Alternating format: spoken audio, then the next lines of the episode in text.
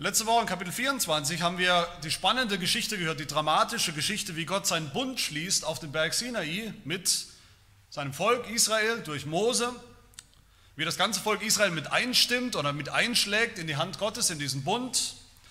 Wir haben gesehen, wie Mose da schon ein Privileg bekommt, das sonst noch niemand so bekommt. Die Ältesten sind mit ihm unterwegs, aber am Ende ist es nur Mose, der wirklich auf den allerhöchsten Gipfel des Berges darf, mitten hinein in die, in die Gegenwart Gottes, da wo Gott ist, in der Wolke, wo sonst niemand hinein darf, wo er Gott sieht, wo etwas sichtbar wird von Gott, wo es heißt, Gott, äh, Mose sieht die Füße Gottes, er sieht seinen Thron, er ist in der Gegenwart Gottes.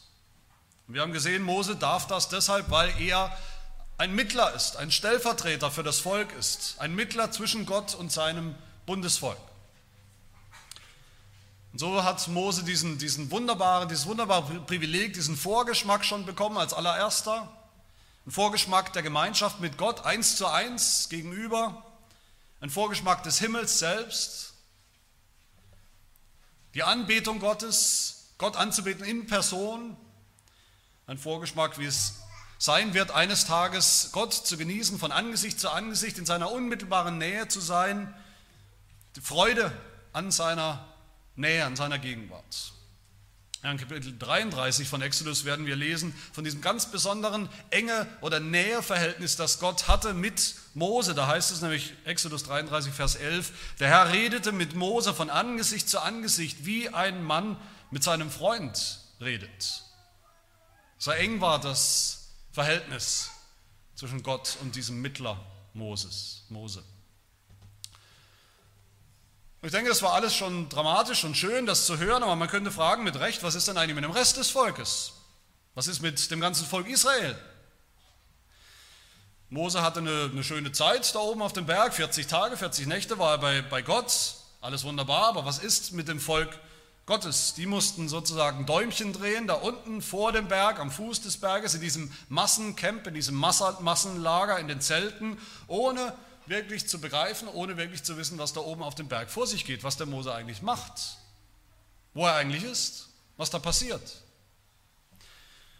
Später in Kapitel 32, da lesen wir, was sie wirklich gedacht haben, was das Volk gedacht hat. Da beklagen sie sich bei Aaron und sagen, wir wissen eigentlich gar nicht, was aus diesem Mann Mose geworden ist. Wo ist er denn eigentlich? Wir haben schon fast vergessen, dass der mal da war. Wir wissen nicht, was der treibt, warum der so lange weg ist, warum der ohne, ohne uns weg ist. Wir warten und warten und warten und es passiert rein gar nichts. Wir gehen mal davon aus, dass der gar nicht mehr wiederkommt. Vielleicht hat er die Nase voll, unser Anführer zu sein. Das Volk ist an dieser Stelle, in der Geschichte ist das Volk kurz davor, alles hinzuwerfen, den, den Glauben hinzuwerfen, zu rebellieren gegen Gott, was sie ja später auch tun werden. Sie glauben, jetzt ist es wahrscheinlich vorbei mit Gottes Führung. Mose ist weg, Gott ist wahrscheinlich auch weg und wir sind allein.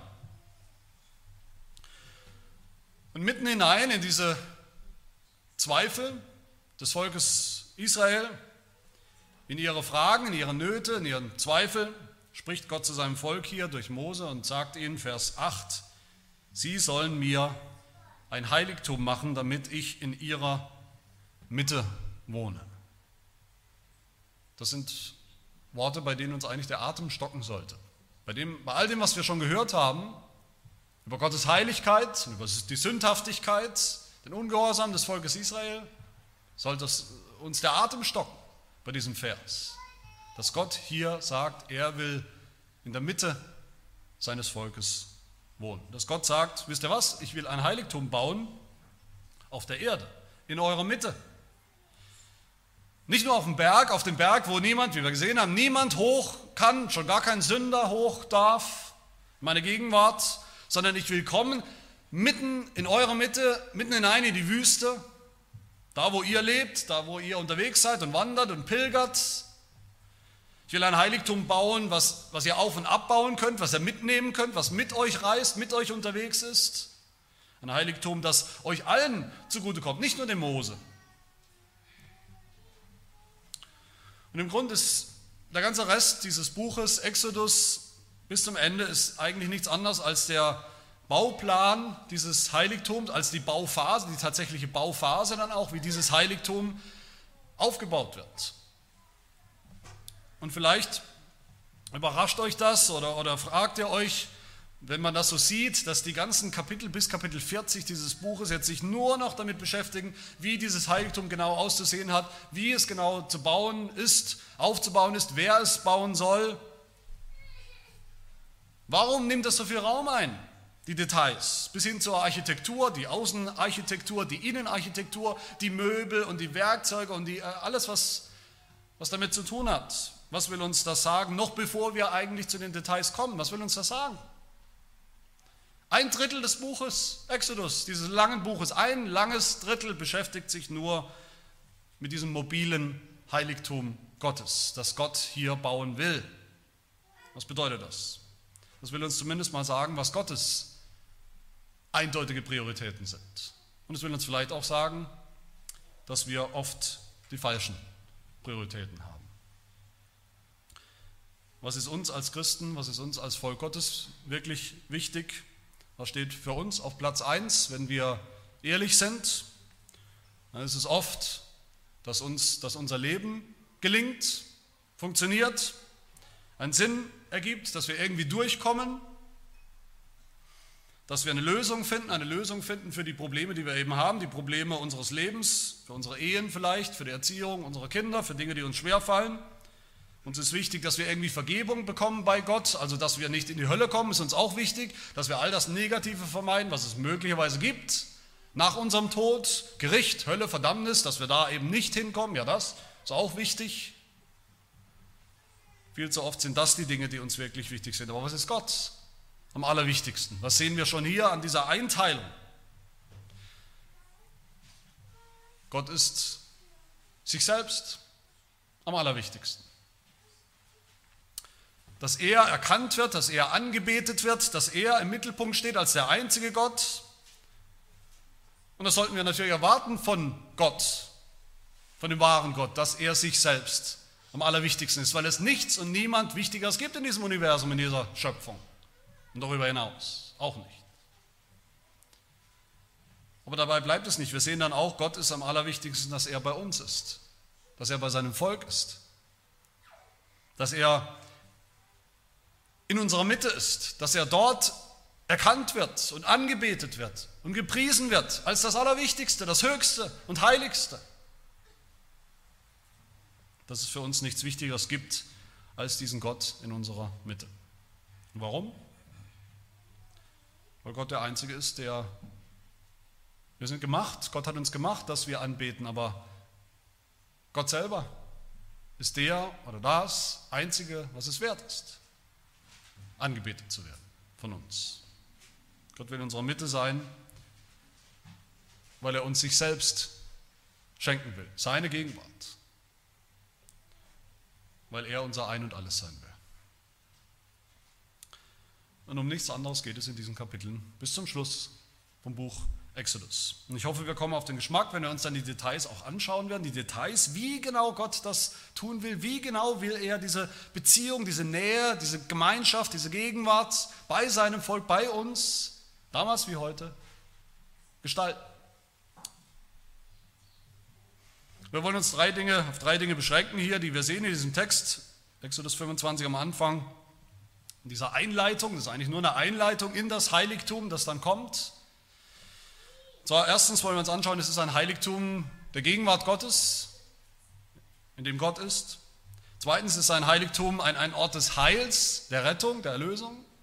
Und drittens ist es ein Heiligtum, das gebaut ist aus den Gaben des Volkes Gottes, aus den freiwilligen Gaben des Volkes Gottes. Und zum Ersten, es ist ein Heiligtum, in dem Gott gegenwärtig ist. Wir fangen sozusagen vom Ende an, vom Ziel. Gott lässt seinem Volk sagen, hier in diesem Text, sammelt, sammelt Gaben, kostbare Dinge, Schmuck aus Silber und Gold, alles was ihr habt, alles was das wert ist, sammelt das ein. Und warum? Wozu? Vers 8. Sie sollen mir ein Heiligtum machen daraus, damit ich in ihrer Mitte wohne. Und das ist die Überschrift über alles, was noch kommt im Buch Exodus. Ein Heiligtum, damit ich in ihrer Mitte wohne. Die Überschrift des ersten Teils des Buches Exodus könnte man sagen ist, ich will euch befreien, ich will euch erlösen aus, aus Ägypten, aus eurer Sklaverei. Die Überschrift von dem Mittelteil vom Buch Exodus war, ich will euch führen und leiten durch die Wüste, die Wüste auch eures Lebens. Und die Überschrift des letzten Teils ist, wie gesagt, ich will in eurer Mitte wohnen, im Heiligtum.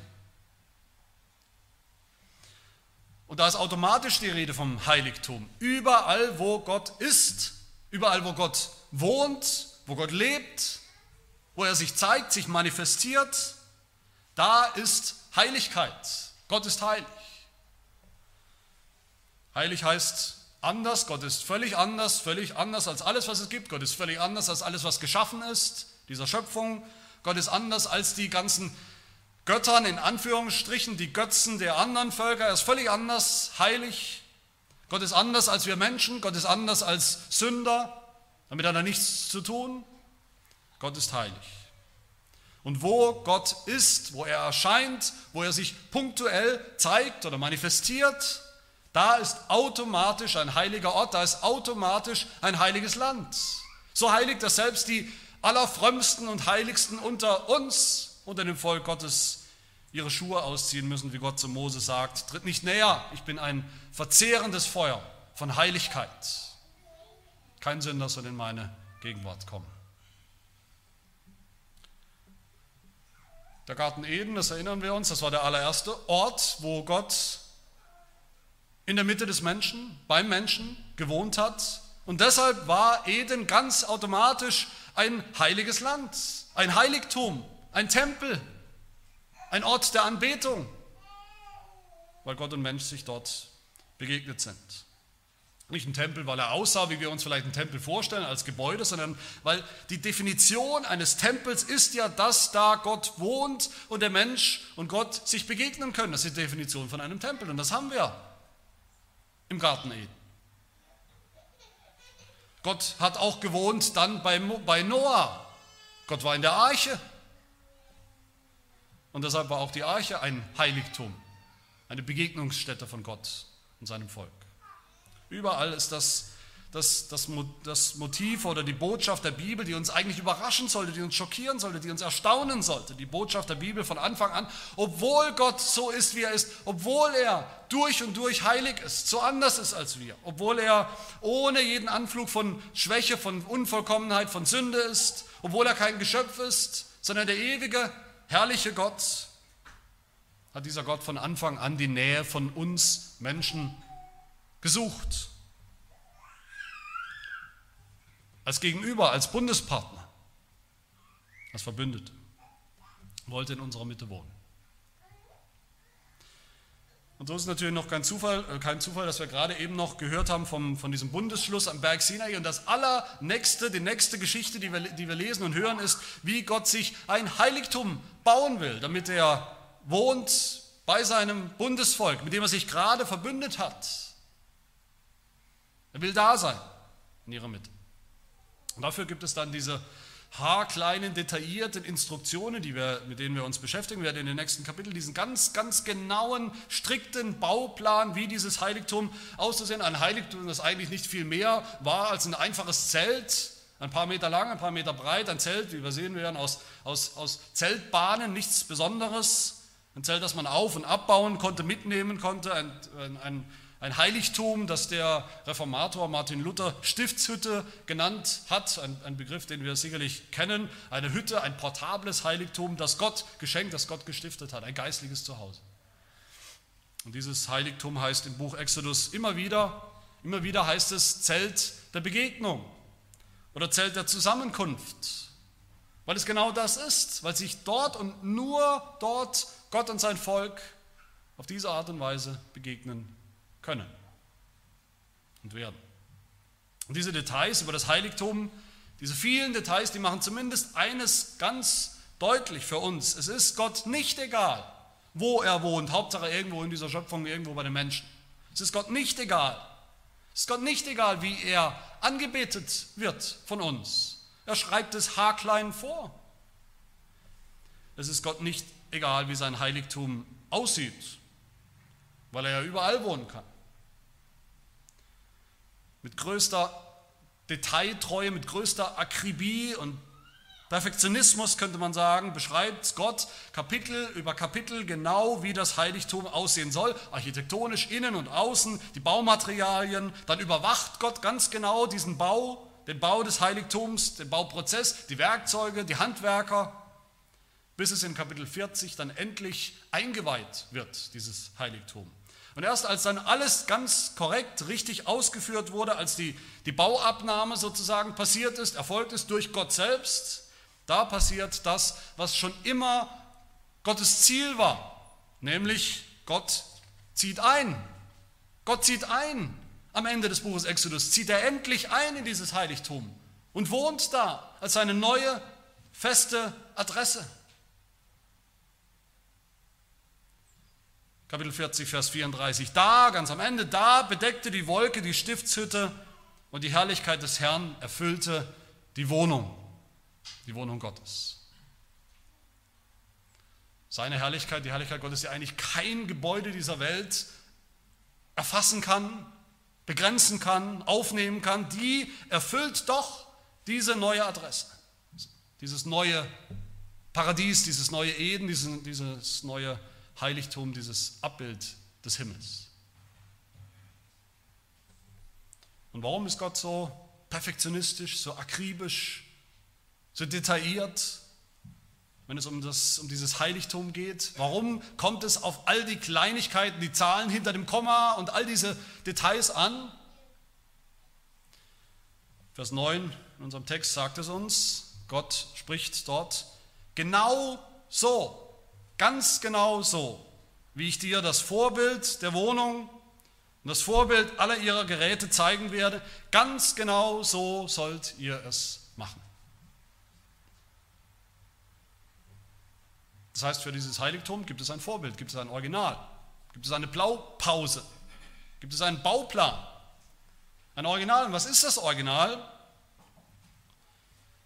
Ganz ähnlich lesen wir das in Vers 40 von Kapitel 25, wo Gott zu Mose sagt, nochmal, achte sorgfältig darauf, dass du alles genau nach dem Vorbild machst. Nach welchem Vorbild? Nach dem Vorbild, das dir auf dem Berg gezeigt worden ist. Mose hat das Original gesehen. Mose hat schon das Original gesehen, das Original des Heiligtums. Und dass es eigentlich geht. Und wo hat er das gesehen? Auf dem Berg, auf dem Gipfel des Berges. Der Berg, der, wie wir gesehen haben, schon in den Himmel hineinreicht. Gott hat Mose da hineingerufen. Mose hat seinen Kopf sozusagen schon in den Himmel gesteckt, hat gesehen. Das wahre Heiligtum, wo Gott wirklich wohnt, ewig wohnt. Und warum war er da? damit er eine, eine maßstabgetreue, kleinere Version, eine exakte Kopie dieses echten Heiligtums dann auf der Erde bauen, nachbauen kann, nachbauen lassen kann. So wie Gott es ihm gezeigt hat. Versteht ihr, worum es geht hier? All diese kleinen, klitzekleinen Details, die wir uns noch anschauen werden, für dieses Heiligtum, die sind deshalb alle so, so wichtig, weil Gott selber hier dafür sorgt, dass dieses irdische, kleinere Heiligtum, die Kopie, dass sie in allen Stücken ganz genau dem himmlischen Original entspricht. Darum geht es. Wenn das Heiligtum auf der Erde dem himmlischen Original nicht entspricht, dann verpassen wir den Himmel. Dann ist es nur irdisch. Dann ist es nichts wert. Der reformierte Theologe Hermann Witzius hat einmal gesagt, Gott schuf die Welt in sechs Tagen, aber er brauchte 40 Tage, um Mose Instruktionen über das Heiligtum zu geben. Nur knapp über ein Kapitel war nötig, um die Gestalt der Erde zu beschreiben am Anfang, aber sechs Kapitel für das Heiligtum. Da sehen wir, worum es wirklich geht. Das Ziel der Schöpfung, das Ziel der Erlösung, das Ziel von allem. Darum geht es hier. Und damit sind wir beim ein spannenden Punkt, im zweiten Punkt, dieses Heiligtum, was Mose bauen soll, das ist ein Heiligtum des Heils, ein Ort der Erlösung, der Rettung. Das was, das wir nicht aus den Augen verlieren. Das hört sich alles schön an. Gott will bei uns wohnen und Gott will bei den Menschen wohnen. Das ist ganz wunderbar, so war es von Anfang an. Aber wir dürfen nicht aus den Augen verlieren, dass das Heiligtum, was Gott hier bauen will, in dem er wohnen will, das ist nicht einfach ein, ein zweites Eden. Dieses Zelt der Begegnung ist in einem Punkt ganz anders als das Heiligtum im, im Paradies, im Garten in Eden. Adam hat nämlich damals versagt als Priester in diesem ersten Heiligtum. Er hat sich entschieden, Gott ungehorsam zu sein, Gott nicht zu vertrauen, zu rebellieren gegen Gottes Gebot. Und deshalb hat Gott ihn seines Amtes enthoben, hat Gott ihn rausgeworfen aus seiner Gegenwart, weg von seinem Angesicht, raus aus dem Paradies, aus dem Heiligtum, aus und vorbei mit der Gemeinschaft mit Gott.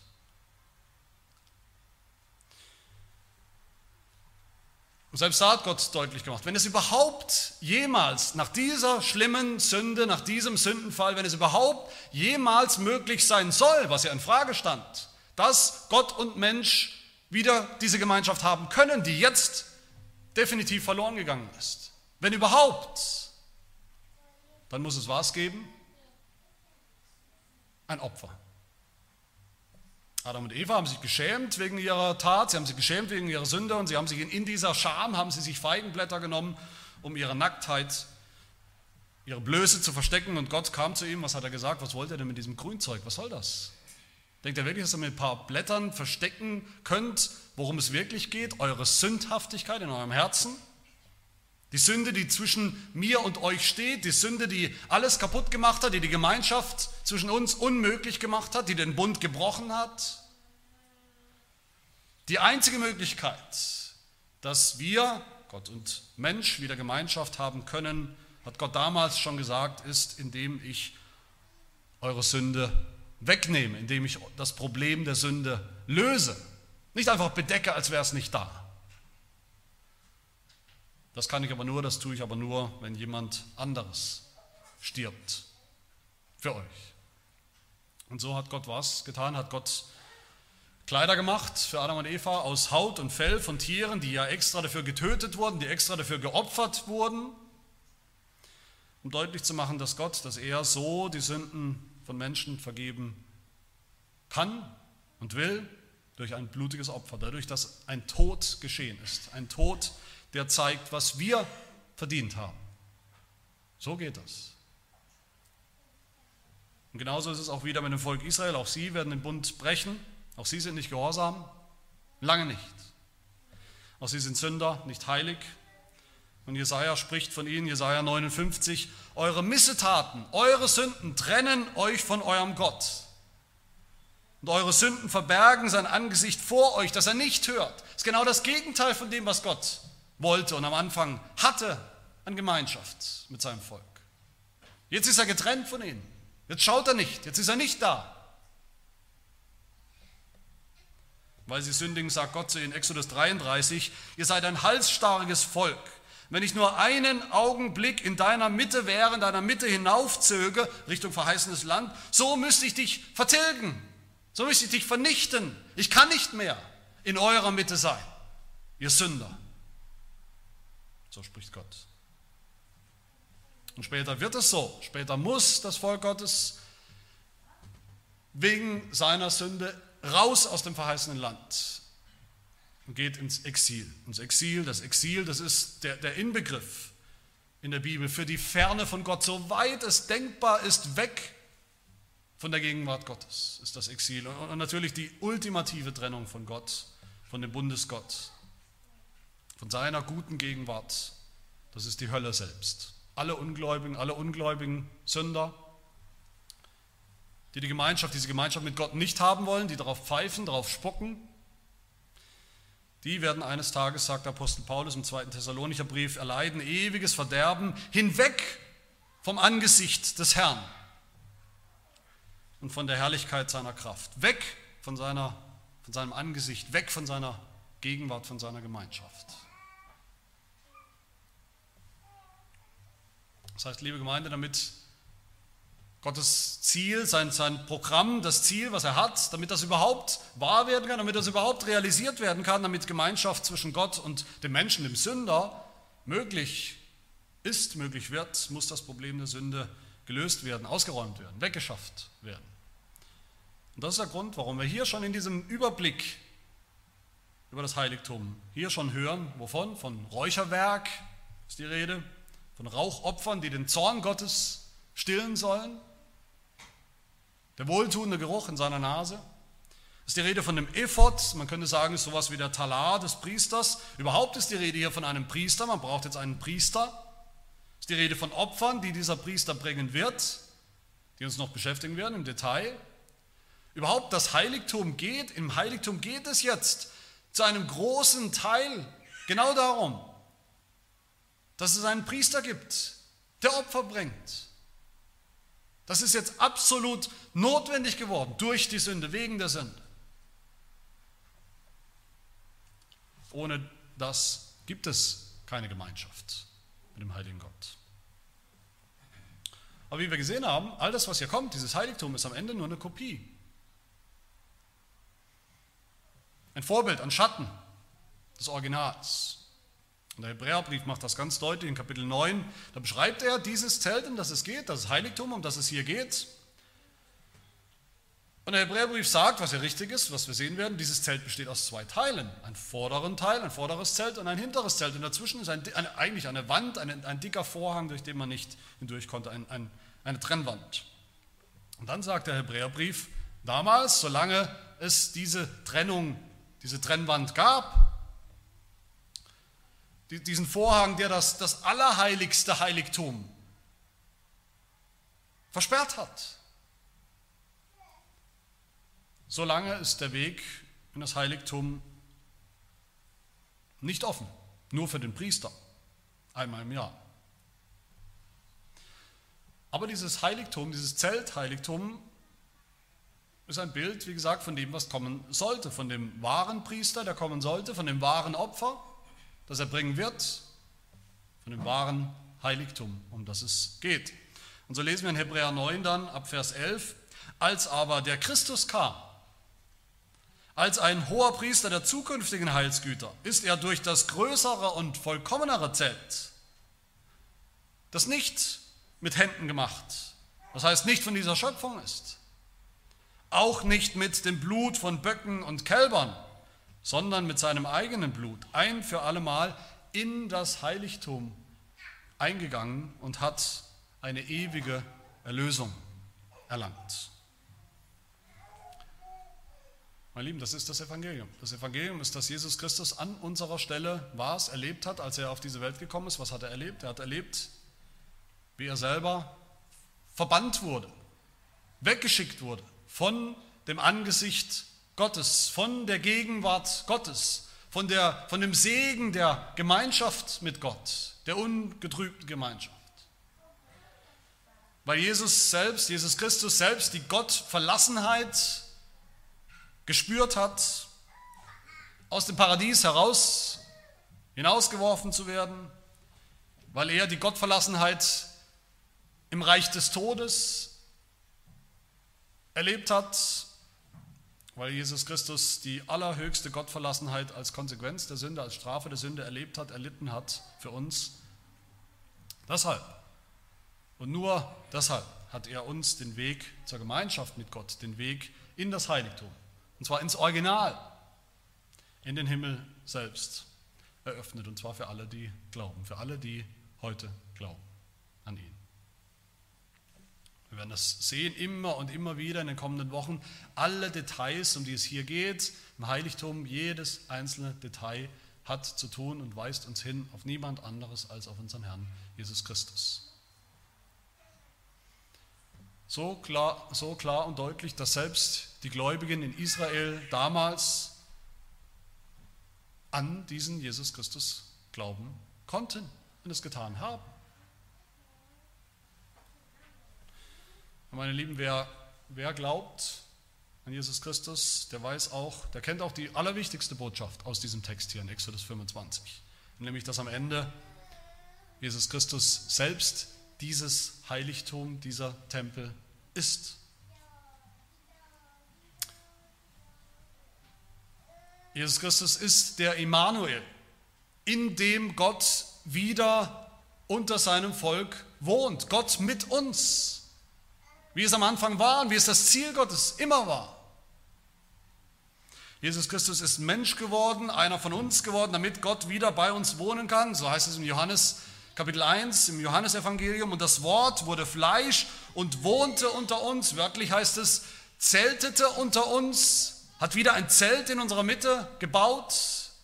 Und wir sahen seine Herrlichkeit. Jesus Christus ist das Zelt Gottes in unserer Mitte, in dem Gott da ist. Jesus Christus ist derjenige, der gesagt hat, brecht diesen Tempel in Jerusalem, brecht ihn ruhig ab, der ist sowieso überholt, jetzt, wo ich da bin. Er hat ausgedient durch meinen Tod, durch meine Auferstehung. In drei Tagen zwischen Tod und Auferstehung will ich diesen Tempel wieder aufrichten, nämlich in meinem eigenen Leib. Ich bin der wahre Tempel. Ich bin das Heiligtum Gottes in eurer Mitte, hat Jesus gesagt. Und auch in dem Buch der Offenbarung ist am Ende Jesus Christus gemeint, wenn es heißt in Kapitel 21, siehe das Zelt Gottes wieder, das Heiligtum, dieses mobile Heiligtum. Siehe das Zelt Gottes bei den Menschen und er wird bei ihnen wohnen und sie werden seine Völker sein und Gott selbst wird bei ihnen sein, ihr Gott. Das ist die Erfüllung von all dem, worum es hier geht.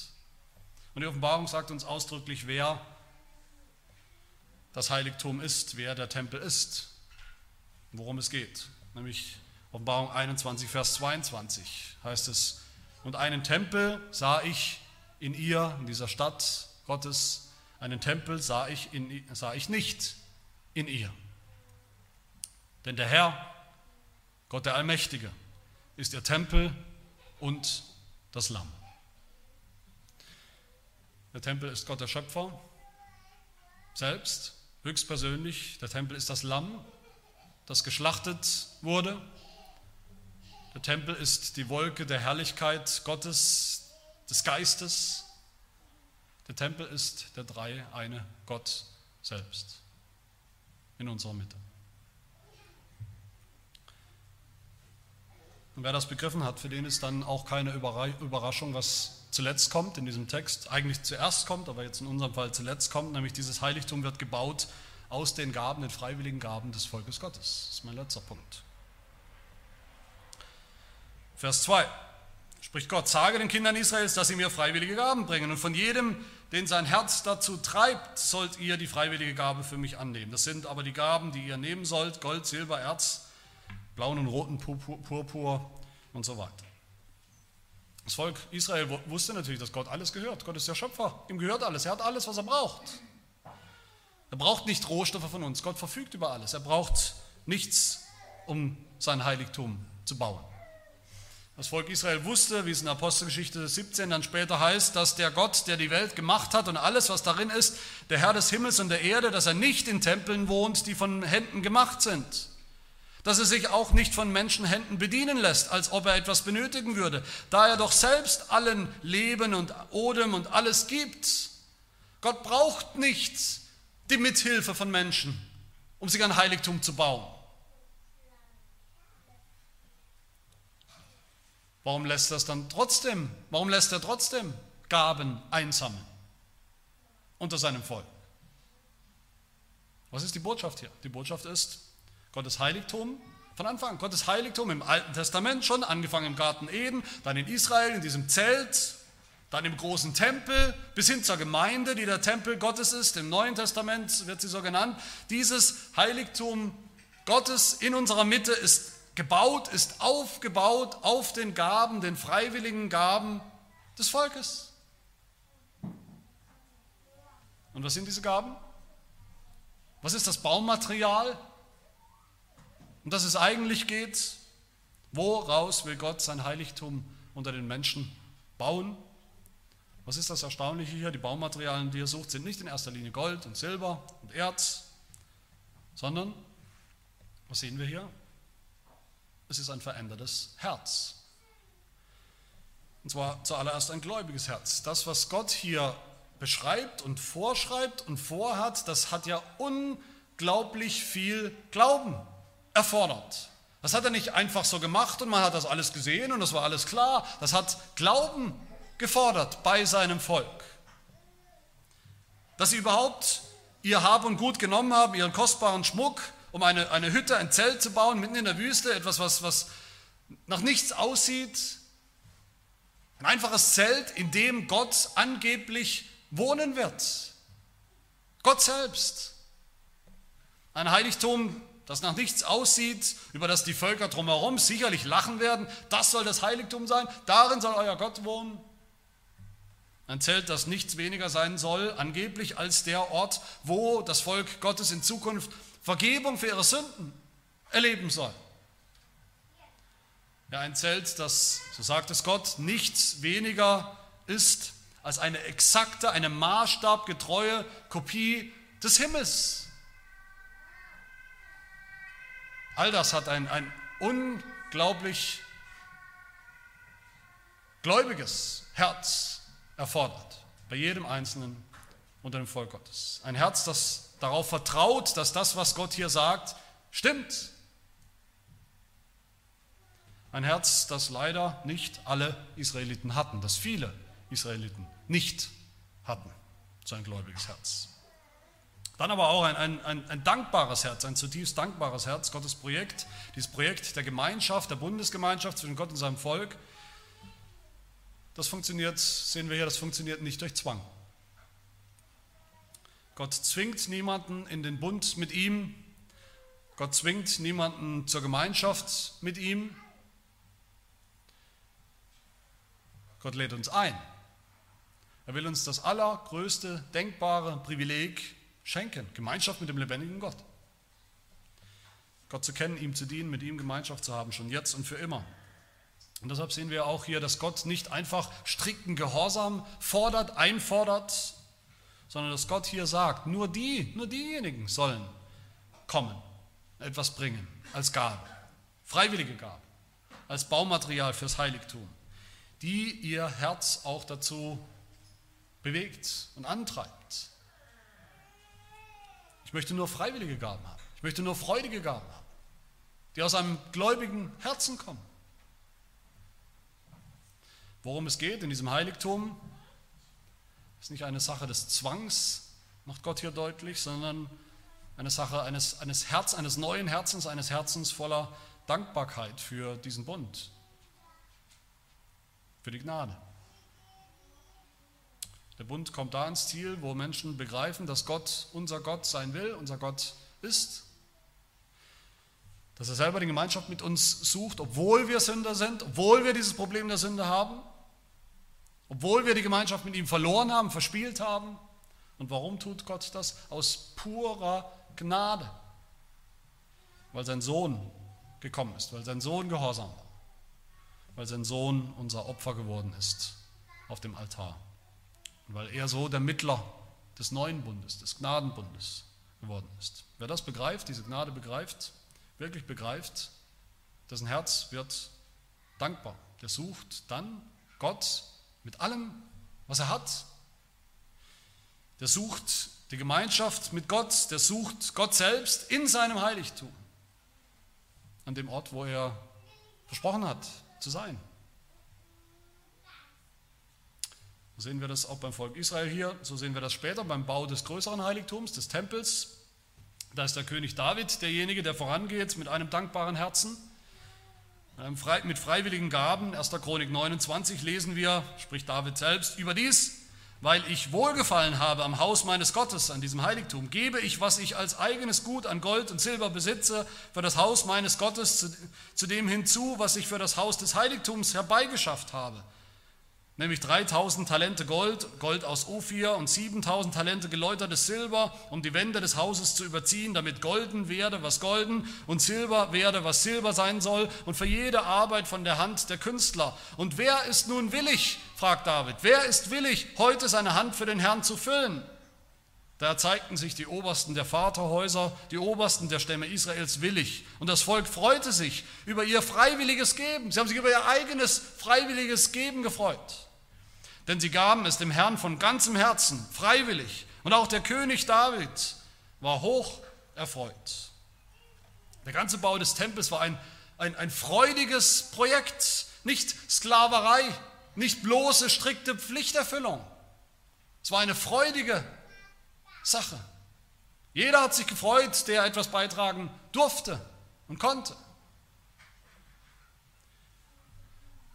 Meine Lieben, das war nicht nur damals so, das ist auch in der neutestamentlichen Gemeinde so. Der Tempel, den wir bauen, an dem wir mitbauen, der ist nicht materiell, der ist nicht aus Zeltbahnen gebaut, wie das Heiligtum, das wir hier sehen, wobei, wie gesagt, das auch nicht alles ist, das Materielle. Das ist nicht ein Tempel aus Steinen, die man anfassen kann. Wir bauen heute einen geistlichen Tempel. Und auch da sind wir selber das Baumaterial. Menschen mit veränderten Herzen, Menschen mit gläubigen Herzen, ganz genauso. Apostel Paulus schreibt, 1. Korinther 3, wisst ihr nicht, dass ihr Gläubige, dass ihr Gottes Tempel seid. Der steht nicht da drüben und ihr könnt dahin gehen. Ihr seid Gottes Tempel und dass der Geist Gottes in euch wohnt. Gott in der Wolke.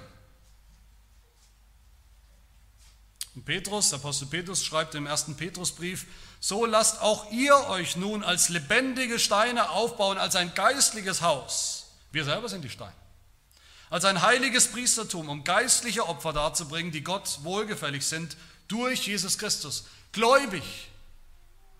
Nur gläubige Herzen, nur gläubige Menschen können das. Und wie sieht das aus, dieses dankbare Herz? Was tut es? Wie zeigt es sich? Paulus beschreibt im zweiten Korintherbrief, Kapitel 9, dieselbe Haltung, die wir hier sehen damals bei den Gläubigen, die wir dann sehen bei den Israeliten beim Bau des Tempels, haben wir sie gesehen. Auch da hat sich nichts geändert. Paulus beschreibt die Gläubigen, die gerne geben aus ihrem Reichtum, aus ihrem Schmuck. 2. Korinther 9 ab Vers 6. Das aber bedenkt, sagt Paulus, wer kärglich sät, der wird auch kärglich ernten. Und wer im Segen sät, der wird auch im Segen ernten. Jeder, wie er es sich im Herzen vornimmt. Nicht widerwillig, widerwillig oder gezwungen, denn einen fröhlichen Geber hat Gott lieb. Er aber, der dem Sämann Samen darreicht und Brot zur Speise, er möge euch die Saat darreichen und mehren und die Früchte eurer Gerechtigkeit wachsen lassen sodass ihr in allem reich werdet zu aller Freigebigkeit, die, die durch uns Gott gegenüber Dank bewirkt. All das macht das Evangelium. Es macht dankbar, es macht freigebig, es macht großzügig, es macht bereit, Opfer zu bringen von dem, was wir haben. Meine Lieben, die Frage ist, wie sieht unser Herz aus? Wonach steht unser Herz? Was füllt unser Herz aus? Ist es angefüllt, erfüllt von irdischen, materiellen Dingen? Ist es angefüllt von eher von geistlichen Dingen?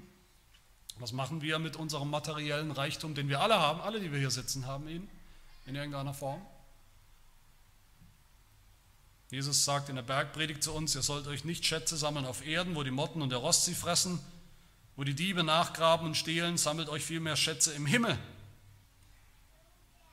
im Heiligtum wo weder die Motten noch der Rost sie fressen, wo die Diebe nicht nachgraben und stehlen, denn wo euer Schatz ist, da wird auch euer Herz sein. Und umgekehrt, da wo unser Herz ist, da wird auch unser Schatz sein. Und wo ist unser Herz? Sucht es das Heiligtum Gottes, den Himmel? Oder sucht es diese Welt?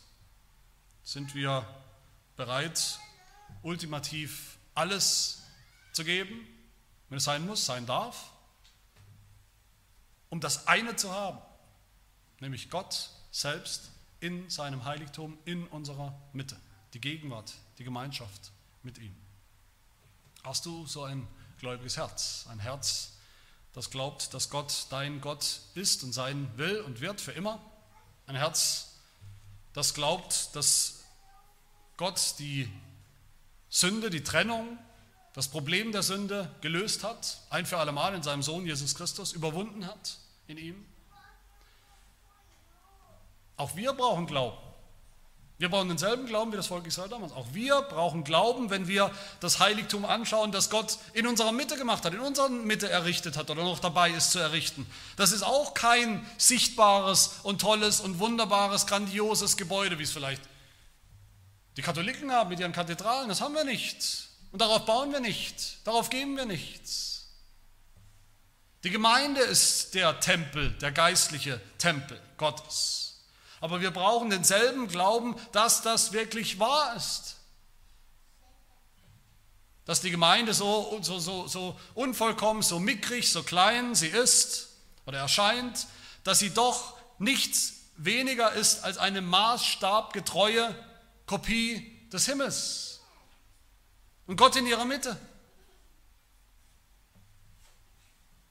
Wir brauchen Glauben, dass Gott wirklich schon jetzt in unserer Mitte ist, in seinem Heiligtum. Sonntag für Sonntag und darüber hinaus. Das sehen wir ja nicht. Das müssen wir glauben. Wir brauchen Glauben, dass Gott gegenwärtig ist in seinen Gnadenmitteln, in seinen Bundeszeichen, die er uns gegeben hat, die Predigt, die er spricht, dass er spricht aus seinem Heiligtum heraus. In der Predigt müssen wir glauben, in der Taufe, im, im Mahl des Herrn, im, im Abendmahl, im, im Herrnmahl, dass all das nicht nur Symbole sind, leere Dinge, Zeichen, sondern Wirklichkeit, die Wirklichkeit seiner Gegenwart, seiner Gemeinschaft. Für das brauchen wir Glauben. Und wir brauchen Glauben, dass die Gemeinde der Ort, das Heiligtum ist, wo Gott schon in unserer Mitte ist und mit uns gehen wird, diesem mobilen Heiligtum, was die Gemeinde auch ist, mit uns gehen wird, bis wir ankommen im verheißenen Land, in seinem Reich. Oder hast du vielleicht ein ungläubiges Herz? Der Hebräerbrief der erzählt uns die Geschichte von Israel hier in der, in der Wüste und der, der Hebräerbrief warnt uns. Er sagt uns in Kapitel 3, macht es nicht wie die damals. Macht es nicht wie die Israeliten damals. Verstockt eure Herzen nicht wie in der Auflehnung, in ihrer Auflehnung, am Tag der Versuchung in der Wüste, wo mich eure Väter versuchten. Sie prüften mich und sahen meine Werke 40 Jahre lang. Darum wurde ich zornig über jenes Geschlecht und sprach, immer gehen sie in ihrem Herzen in die Irre. Und sie haben meine Wege nicht erkannt, sodass ich schwor in meinem Zorn, sie sollen nicht in meine Ruhe eingehen, sie sollen nicht in mein Heiligtum, sie sollen nicht in meinen Himmel kommen. Und dann spricht er wieder zu uns, der Hebräerbrief, habt Acht, ihr Brüder, dass nicht in einem von euch ein böses, ungläubiges Herz sei, das im Begriff ist, von dem lebendigen Gott, eurem Bundesgott, abzufallen. Habt Acht, passt auf, dass das nicht passiert. Und das war die Realität damals. Gott hat sein Volk eingeladen in diese Gemeinschaft mit sich selbst. Er wollte bei ihnen wohnen. Er schenkt ihnen sich selbst im Bund. Er bittet um freiwillige Gaben, wir haben es gehört. Er bittet um Schmuck und, und kostbare Dinge. Und was haben sie gemacht?